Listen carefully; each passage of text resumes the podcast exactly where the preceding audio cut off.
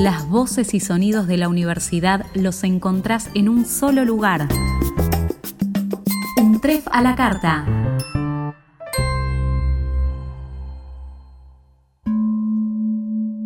El mundo está compuesto por paisajes, tanto visuales como sonoros. Al igual que los colores en la paleta de un artista, podemos encontrar infinitas variedades y manifestaciones del sonido en la naturaleza, en la música y en todos los órdenes de la vida aunque no podemos verlo, está presente en todo momento. Pero a veces somos capaces de percibirlo a través de nuestro cuerpo y el de otros seres vivos. Bienvenidos a Sonido en Expansión, un podcast que te invita a sentir lo que generalmente no escuchamos.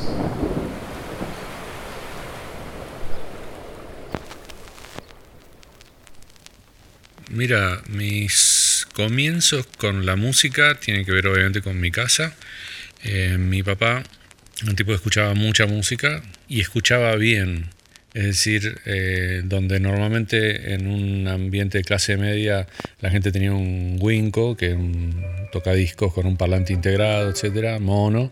Este, nosotros teníamos un equipo valvular, con estéreo, con muchas perillitas, que a mí me encantaba tocar porque él, era mm, publicista y una de sus clientes era una casa de audio profesional, entonces siempre había rotación de equipos y tenían buena onda con el, con el, dueño de esta casa de audio y bueno, entonces era normal ver amplificadores distintos, buenas bandejas, este, parlantes e inclusive grabadores a cinta. Así que bueno, por un lado está ese tema de contar con la tecnología para disfrutar de la música y por otro que mi viejo traía discos y nos compartía cosas y yo escuchaba lo que él escuchaba hasta que en un momento empecé a escuchar otras músicas este, que tenían que ver con lo que escuchaban los amigos de mi hermana que eran un poco más grandes este, y, bueno, pasé por todo, ¿no? Desde Beatles obviamente que eran la alegría de vivir, eh, rock nacional con sus géneros y tal y, pero relacionado con ese tema de los Beatles, me acuerdo que en un momento de mi vida yo vi una tapa de una revista Pelo, donde estaba McCartney bajando de un jet privado con su mujer linda, con sus hijos y una tercera persona que, como decía la nota, era la, una maestra particular que llevaba para los chicos. Entonces yo que tenía como el mandato de la familia y tal, dije, ok, yo nunca voy a poder tener las dos cosas, digamos, una, una vida de rock eh, y, una familia, pues me parecían como incompatibles, algo que te fuera tan bien como McCartney. Así que medio que lo decidí en ese momento de muy chiquito, colgar ese lado y por suerte descubrí el mundo de la ingeniería y la producción que estaba ligado a la música y me interesaba un montón.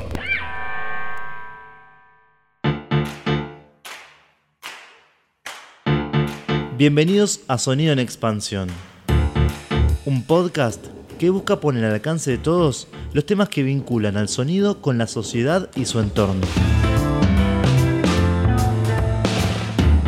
En este encuentro vamos a hablar del sonido y su relación con la música. ¿Alguna vez pensaron cómo se hace un disco? ¿Qué procesos artísticos y técnicos intervienen en su creación?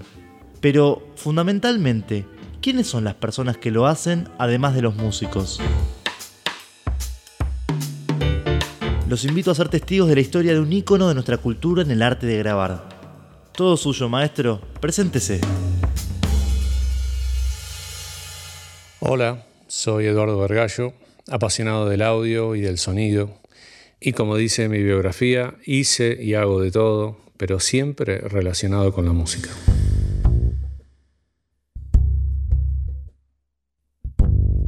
Nos contabas de tu relación más primaria con el sonido el acceso a la tecnología, a los discos y a las distintas músicas en la casa de tus viejos. ¿En qué momento dejaste esos registros más rudimentarios para empezar a transitar el camino de la profesionalización?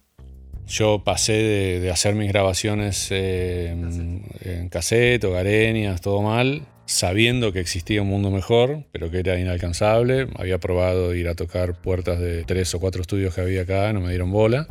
Y cuando se abrió el primer lugar para estudiar, que era lo que se conoce como la escuelita de David León, eh, yo me anoté porque era como la única manera de estar cerca de, ¿viste? Ok, voy como estudiante, no me importa. Yo, no, yo no, me interesaba estudiar realmente, me interesaba estar ahí porque yo sentía que era mi mundo. Así que me anoté primero que todos. Y, siendo un estudio donde se iban a hacer grabaciones, eh, de golpe venían músicos también que conocía, o me, empezó a tocar a mí hacer grabaciones con músicos. Me acuerdo una vez haciendo una grabación de Gabriela Molinari, que es la primera mujer de la Argentina del rock.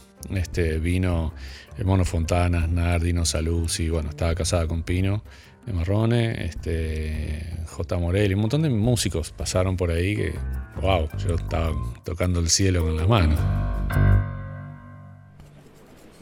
Sin dudas desde el hacer y la práctica cotidiana fuiste aprendiendo muchísimas cosas de tu oficio. ¿Qué hay de tu formación académica? ¿Qué carrera cursaste? Yo estudié en la UBA este, hasta tercer año y después empecé de nuevo en la Universidad de Belgrano y también hice hasta tercer año. Hice dos veces de primero a tercer año. Una locura.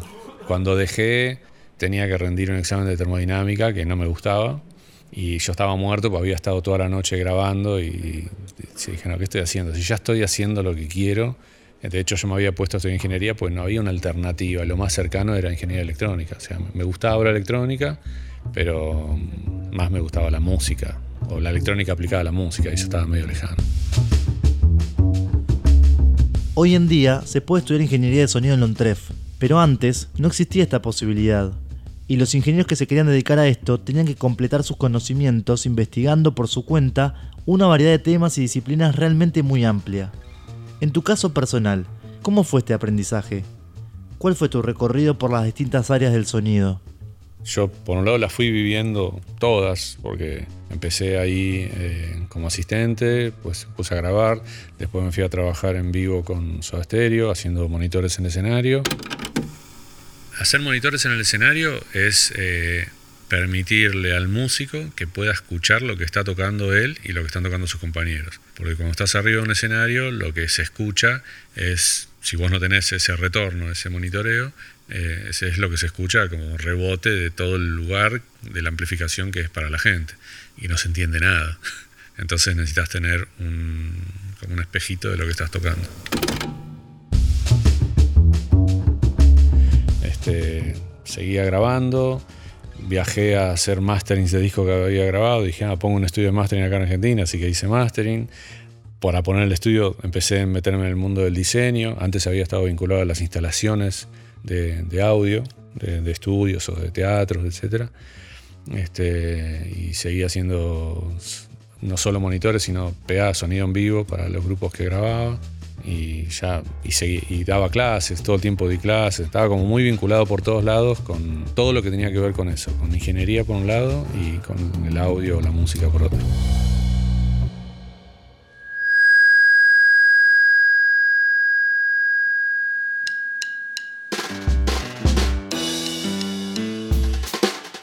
Ahora vamos con el trabajo de grabación. ¿Qué procesos forman parte de este desarrollo? ¿Nos contás para quienes no somos parte del mundo del audio profesional cómo es el paso a paso? Lo primero es la composición, desde el punto de vista del artista, cuando crea una canción, que mm, hoy en día muchos le están llamando a eso producción. Eh, es como la nueva, mm, el nuevo significado de producir es lo que antes era componer y hacer una canción entre varios. Este, para mí el concepto de producción es otra cosa. Pero mm, primero, tener una canción Después grabarla. Grabarla es registrarla de la mejor manera posible y hay muchas maneras de hacerlo. Puede ser una sola persona grabando capa sobre capa. Primero graba la parte rítmica, después el acompañamiento, después las voces, en el orden que quieran. Todo se puede hacer. Una vez que están todos esos elementos grabados, hay que mezclarlos, que es balancearlos, ubicarlos en el espacio, ponerle los efectos que sean, corregir los errores. Todo eso forma parte de la mezcla. Luego de eso tenés que adaptar esa mezcla al formato de distribución. Eh, una cosa es eh, adaptarlo para un medio como puede ser un vinilo, que hoy en día se siguen eh, consumiendo, y otra cosa distinta es para un CD o para un DVD o para un streaming, ¿no? por por Spotify o por lo que sea. Todos tienen requerimientos levemente distintos, entonces es necesario adecuar la mezcla a esos formatos, a la demanda que tienen esos formatos. Y ahí es donde entra el mastering. El mastering es como una optimización para un formato de distribución. Después de eso, tenés la conferencia de prensa donde el músico explica qué es lo que quiso hacer. Y en líneas generales, ¿cómo evaluas este procedimiento? ¿Cómo se aplican actualmente las herramientas y sus fundamentos por parte de los profesionales del sonido? Yo siento que hay bastante pérdida de conceptos de por qué se hacen las cosas o por qué hay que hacer las cosas de tal o cual manera. Eh, entonces se me ocurrió hacer a mí mi propia academia, que es la Vergallo Audio Academy, donde la idea es formar gente con, con fundamento, digamos, de por qué va a hacer las cosas. No simplemente usa tal cosa o tal otra herramienta o tal plugin, sino hacerte pensar qué es lo que más te conviene utilizar y de qué manera utilizarlo.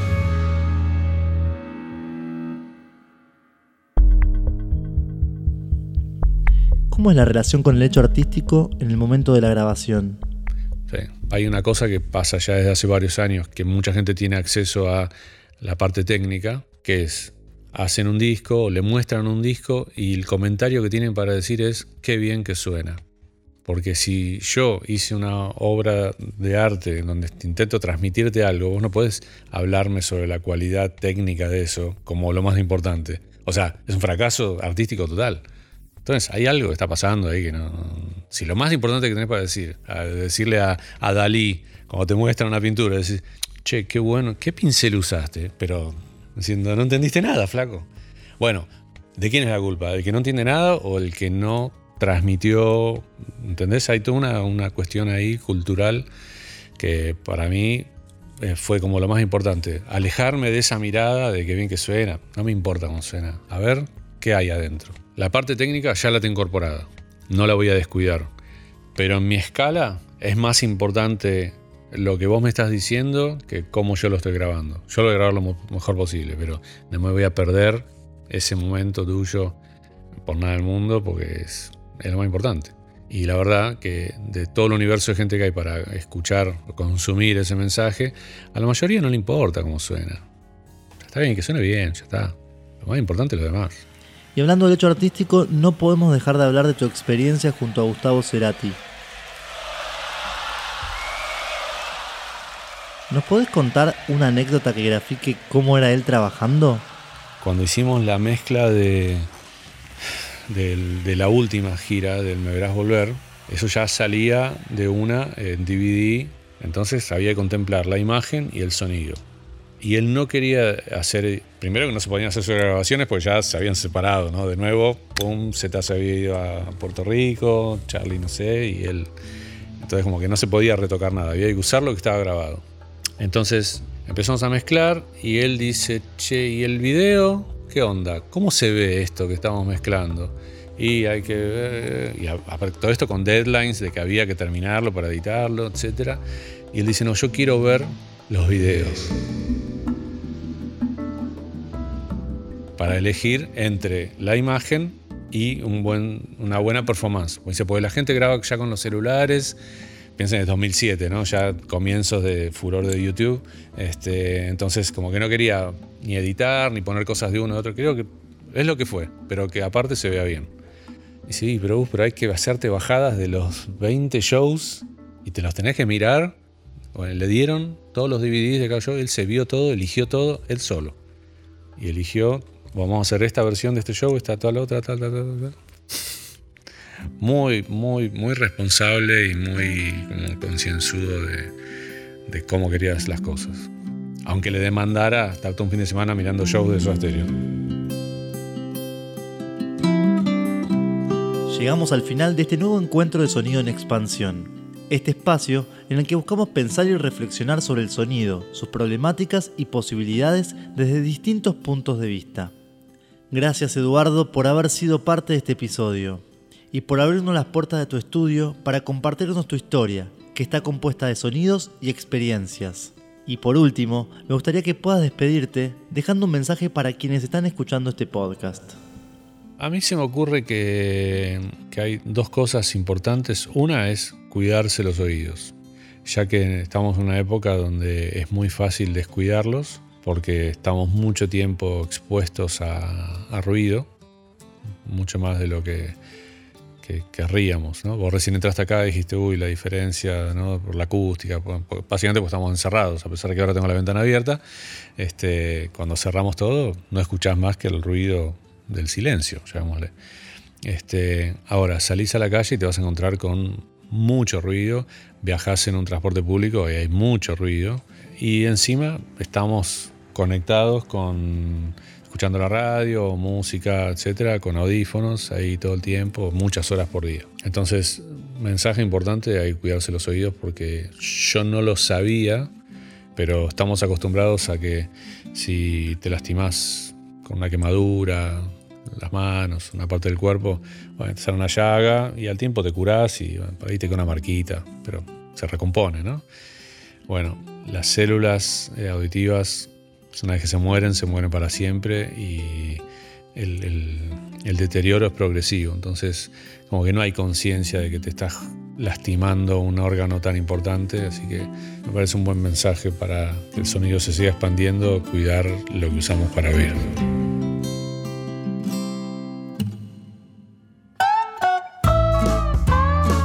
¿Querés seguir al día con las novedades de la universidad? Suscríbete. Un trefa a la carta en Spotify. Para dejarnos tus comentarios o sugerencias, nos pueden escribir a podcast.untref.edu.ar.